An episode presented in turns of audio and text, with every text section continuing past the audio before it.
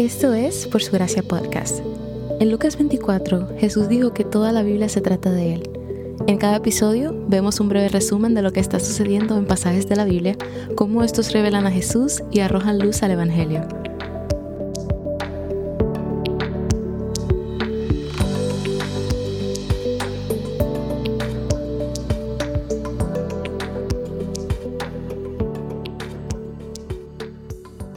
El episodio de hoy cubre unos temas delicados, así que si tienes oídos jóvenes cerca, se recomienda discreción. En los pasajes de ayer, tres hombres misteriosos vinieron a visitar a Abraham. Después de repetir la promesa de Dios y disfrutar de una comida, dos de los hombres van a Sodoma y Gomorra para ver la depravación de las ciudades, mientras que uno se queda con Abraham. Los dos que entran al pueblo son ángeles, pero el tercer hombre se identifica como el Señor. Dios se pregunta a sí mismo, ¿ocultaré a Abraham lo que voy a hacer? Y respondiendo a su propia pregunta, procede a dar las razones por las que debe informarle sobre la destrucción que traerá a Sodoma y Gomorra. Primero, Abraham será un instrumento de bendición para las naciones del mundo, así que era importante que supiera lo que sucedería en las ciudades vecinas. También Abraham sería responsable de enseñar rectitud y justicia a su descendencia, por lo que las ruinas de estas ciudades serían un testimonio permanente para sus descendientes sobre lo que sucede a quienes rechazan la rectitud y la justicia. Finalmente Dios le dice a Abraham que está a punto de destruir completamente a Sodoma y Gomorra debido a su terrible maldad. Pero Abraham no puede creer que las ciudades sean realmente 100% malvadas. Vemos un crecimiento en la fe de Abraham e inicia a servir de bendición para otras naciones, al interceder por las ciudades. Dios acordó que si hubiera solo 10 personas justas en las ciudades, no la destruiría. Sodoma practicaba varios tipos de pecados. Un tipo de pecado por el que se le conocía era la homosexualidad, pero no es justo decir que esto era todo el pecado por el que eran conocidos en ese momento. Y hacer énfasis solamente en este pecado es perder de vista la gravedad de la depravación.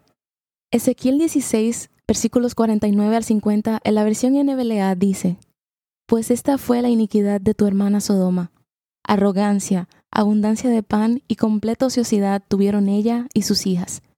Pero no ayudaron al pobre ni al necesitado, y se enorgullecieron y cometieron abominaciones delante de mí. Y cuando lo vi, las hice desaparecer. Definitivamente vemos esas cosas demostradas en la forma en que los hombres locales de la ciudad trataron a los ángeles visitantes. La ciudad no puede producir ni siquiera diez personas buenas, todos, incluyendo ancianos y jóvenes, intentan recrear las prácticas que produjeron a los gigantes antes del diluvio. Los ciudadanos tratan de violar sexualmente a los ángeles que visitan la ciudad, que es semejante a los ángeles que tomaron mujeres en el capítulo 6, pero esta vez al revés. Y Lot ofrece a sus hijas vírgenes para apaciguar a la multitud. En la antigüedad, las mujeres eran vistas y tratadas con menos importancia, y eso es evidente aquí. Pero la hospitalidad también era un factor sumamente importante. Una hospitalidad verdadera implicaba honrar a tus invitados por encima incluso de tu familia.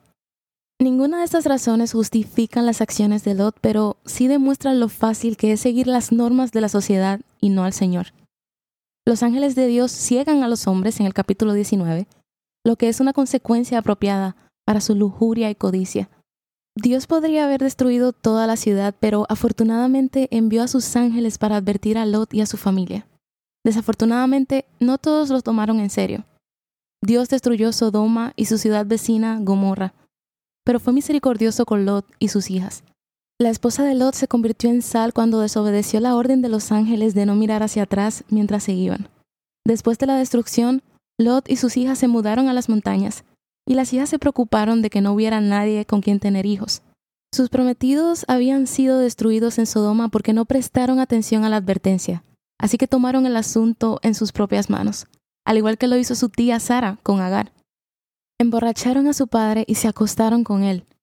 La Biblia aún no ha prohibido el incesto, pero aún así estamos supuestos a ver aquí otra escena de la caída. La mención de emborrachar, vino y la descripción de un padre en una tienda con sus hijas es un reflejo de lo que sucedió después del diluvio, entre Noé y su hijo. La escritura está llena de patrones a los que debemos prestar atención. Lo irónico de todo esto es que anteriormente Lot estaba dispuesto a entregar a sus hijas a la multitud para que se acostasen con ellas, y termina haciéndolo él mismo, que es algo de esperarse debido al lugar en el que decidió vivir junto a su familia. Habiendo estado tanto tiempo en Sodoma, Lot cosechó lo que sembró. ¿Dónde vemos el Evangelio en todo esto? Mientras Dios revela su juicio sobre Sodoma y Gomorra, Abraham sirve de intercesor e intermediario. Seis veces viene a Dios e intercede por esas ciudades. Del mismo modo, cuando Israel pecó haciendo un becerro de oro y Dios iba a destruirlos por completo, Moisés intercedió por ellos diciendo, Pero ahora, si esa es tu voluntad, perdona su pecado, y si no, bórrame del libro que has escrito. Se puso de pie en la brecha y clamó por la gracia de Dios para Israel, al igual que Abraham lo hizo para Sodoma y Gomorra. Todos esos sirven para señalar a Jesús, el mayor y verdadero intercesor e intermediario, que estuvo en la brecha por nosotros. Según Gálatas 3:13, Él nos redimió de la maldición de la ley al convertirse a sí mismo en una maldición por nosotros. Cuando nos escondemos en Jesús por la fe, Dios nos salva por la justicia de su Hijo. Aunque el mundo entero es malvado, incluido nosotros, los que creen en Él se salvan gracias a la intercesión de Jesús. ¿Cómo viste a Dios revelarse en los pasajes de hoy?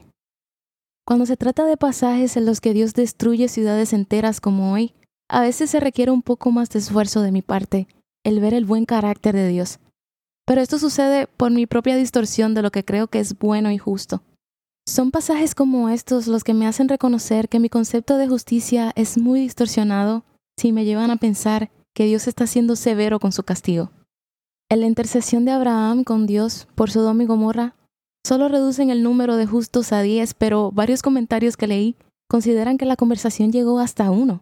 Dios estaba dispuesto a salvar toda una ciudad depravada por un solo justo, pero no se halló ni siquiera uno. Y en su misericordia y amor por Abraham, advirtió y rescató a Lot y su familia, aunque no todos lo tomaron en serio. Honestamente, todo esto me mantiene humilde porque yo también merecía castigo por mis pecados, pero la justicia del Hijo de Dios me cubrió y me cubrirá hasta la eternidad.